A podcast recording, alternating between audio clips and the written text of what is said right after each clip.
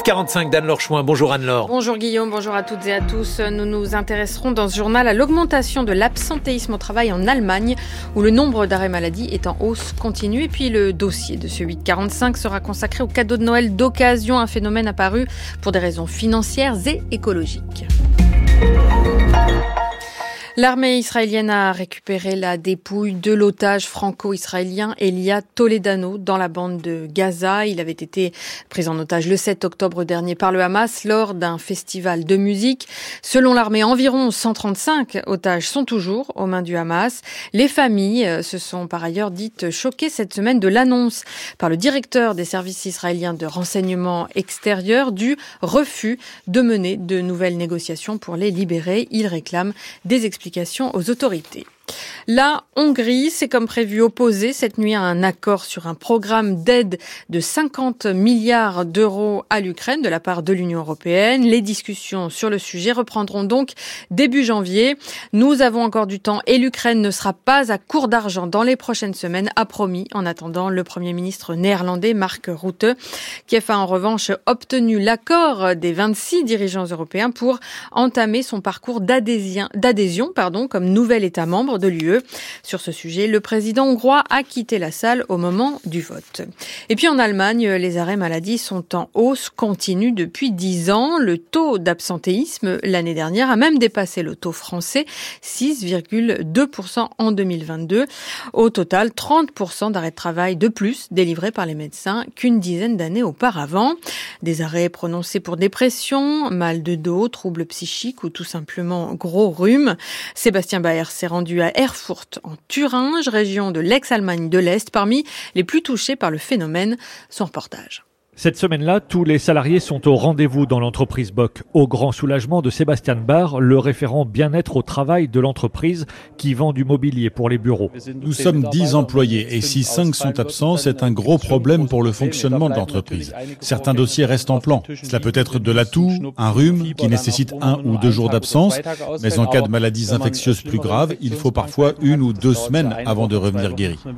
La Thuringe détient le record d'arrêt maladie 28 jours par an et par salarié c'est 5 de plus que la moyenne nationale. La région cumule les facteurs qui favorisent l'absentéisme, population plus âgée et bas salaire. Depuis 2017, la caisse d'assurance maladie Barmer fait de la prévention dans les entreprises. Son porte-parole en Thuringe, Patrick Krug.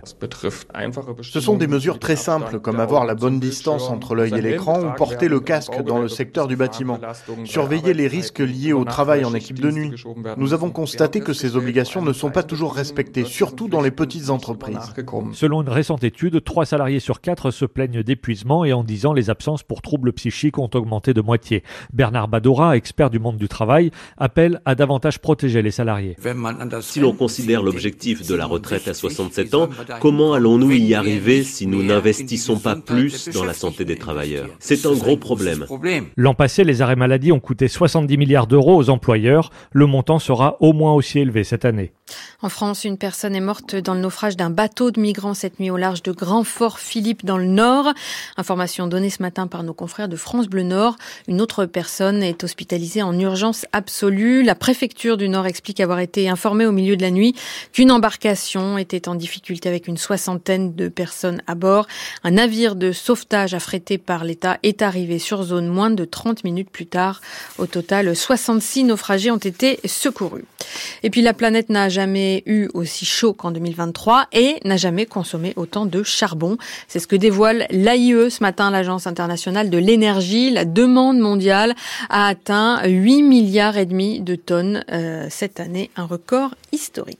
suite du 845 d'Anne-Laure Chouin avec un dossier consacré ce matin à la seconde main qui s'invite sous le sapin. Oui, pour des raisons financières, souvent, de plus en plus de Français envisagent d'offrir des cadeaux d'occasion, alors qu'une nouvelle étude suggère que les produits alimentaires de fêtes, volailles et poissons ont augmenté cette année de parfois euh, près de 30%. Deux Français sur cinq ont déjà offert ou prévu d'offrir un ou plusieurs de ces cadeaux de seconde main, selon une étude de l'IFOP pour la plateforme Le Bon Coin.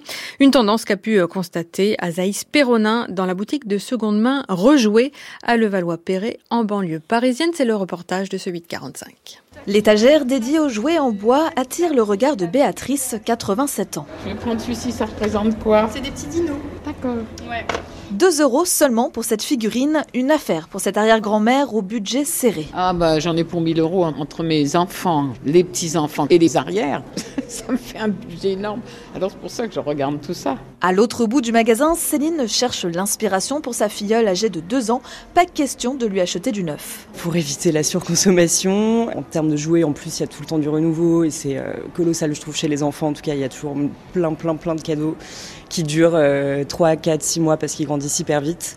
Donc je trouve que ça fait encore plus sens pour les enfants. Le magasin de jouets a ouvert cette antenne de façon éphémère dans un centre commercial. Une façon, selon Jade, la responsable, de sensibiliser au-delà d'un public convaincu. De base, ils sont venus faire euh, leur week-end euh, cadeau Noël, euh, ultra dépense, ultra consommation. Ils sont en mode waouh, mais vos jouets sont vraiment neufs. Et donc je leur explique que les jouets ont été nettoyés écologiquement à l'atelier, puisque ça fait partie des préjugés principaux vis-à-vis de la seconde main. Et donc euh, on sent que les personnes euh, repartent avec une idée bah, nouvelle en fait. Et si la seconde main séduit de plus en plus de personnes, c'est parce qu'elle touche tous les types de consommateurs, constate Genaëlle Go, directrice générale de l'Observatoire Société et Consommation. Il y a ceux qui vont vouloir euh, vraiment acheter de la seconde main pour des préoccupations écologiques, euh, ceux qui vont vouloir allier ça éventuellement à des préoccupations économiques. Il y a aussi les chasseurs de trésors qui vont vouloir offrir des choses originales qu'on ne peut trouver que en, en seconde main. Donc en fait, le succès de la seconde main, c'est ça aussi, c'est qu'il réunit vraiment tous les Français. Une dynamique que l'experte salue d'autant plus qu'à chaque Noël, un Français sur quatre dit recevoir des cadeaux qu'il n'utilisera pas. Azaïs Perronin, un mot rapide du temps de ce vendredi, du gris sur euh, la plupart du pays, sauf du Languedoc-Roussillon. À la région Provence-Alpes-Côte d'Azur, euh, les températures cet après-midi, elles sont en baisse, comptez au plus chaud 8 degrés des frontières du nord-est à 14 au sud de la Garonne. 8 heures